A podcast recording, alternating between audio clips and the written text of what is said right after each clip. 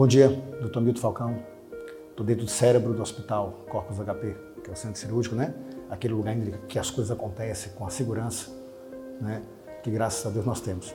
Ah, é muito importante, eu venho colocando para vocês, é, a gente ouve aqueles mitos é, que muitas vezes podem acontecer, não são mitos puros, como por exemplo lipoaspiração perfurar, né?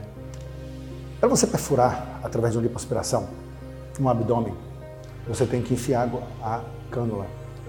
Se você vai paralelo à musculatura, você consegue com isso no abdômen, que é uma área plana, você consegue fazer a cirurgia sentindo a cânula na minha mão esquerda. A mão esquerda, no caso que eu sou destro, é uma mão que eu consigo calcular o grau de profundidade que a minha cânula está. Então o que, é que eu faço? Eu tento sempre manter a cânula próximo ou presa na minha mão esquerda para que ela não escape. Tá? Isso numa plástica de abdômen, numa plástica de região lombar, numa plástica de tórax, no caso da ginecomastia, é mais fácil porque é uma área plana.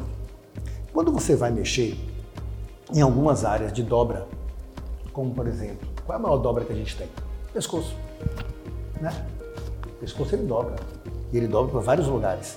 Quando a gente vai fazer isso, é uma área que não é tão plana. Então é uma área acotovelada. Com isso, o risco de perfuração é maior. Ah, doutor, mas não tem órgão lá dentro. Não tem. Qual é a comunicação que existe entre o corpo e a cabeça? É o pescoço. Aí passa nervo, passa vaso, passa medula, passa osso, passa tireoide e passa duas estruturas muito importantes que é a jugular e a carótida. A jugular é uma veia. A parede dela é fininha. Ela não tem tanta pressão, mas se ela for rota para poder costurar aquilo ali é difícil. Porque a gente, como cirurgião geral, para fazer cirurgia plástica tem que fazer cirurgia geral. Já peguei tiro na carótida, tiro, facada, e a gente sabe o que é, apesar de não ser cirurgião vascular. Já a carótida, ela é uma artéria. Ela é um pouquinho maior a parede dela. É um pouco mais fácil de suturar, mas a pressão dela é bem forte. Eu quero dizer o que é com isso? Todas essas estruturas, elas estão, de uma forma ou de outra, cobertas por um músculo chamado de platisma. Só que é um músculo bem fininho.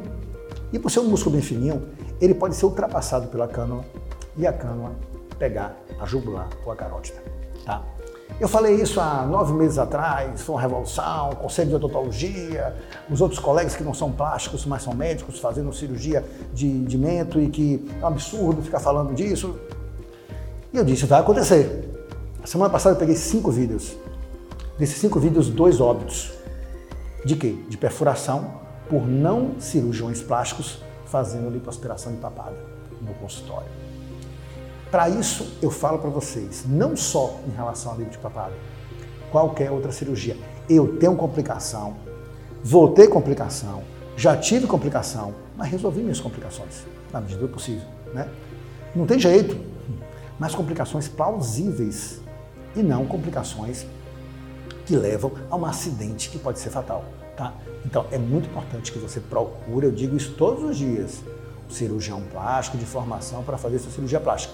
Tá? Outra coisa importante, quando a gente vai se preparar para ser cirurgião plástico, a gente vai estar operando, vai estar com um professor do lado, e graças a Deus eu tenho professores que me ajudam até hoje, como o doutor Nivaldo Alonso da USP, que me ajudou na cirurgia da minha mulher, até uns 30 dias atrás, dizendo, vou por aqui, vou por aqui, mas você tem um respaldo a gente sempre tem que ter um professor. Eu tenho um.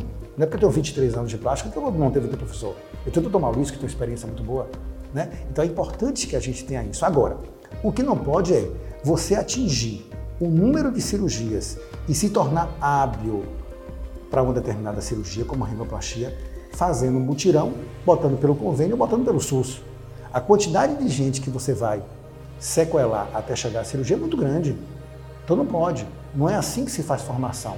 Formação cirúrgica se faz, formação de especialista se faz com residência médica, reconhecido pelo Ministério da Educação e Cultura e reconhecido pela sociedade específica, como a Sociedade Brasileira de Cirurgia Plástica. Cirurgia plástica só existe uma, que é regida pela Sociedade Brasileira de Cirurgia Plástica. E acabou. Procure o CRM do seu médico de cirurgião plástico e veja. Bom dia a todos.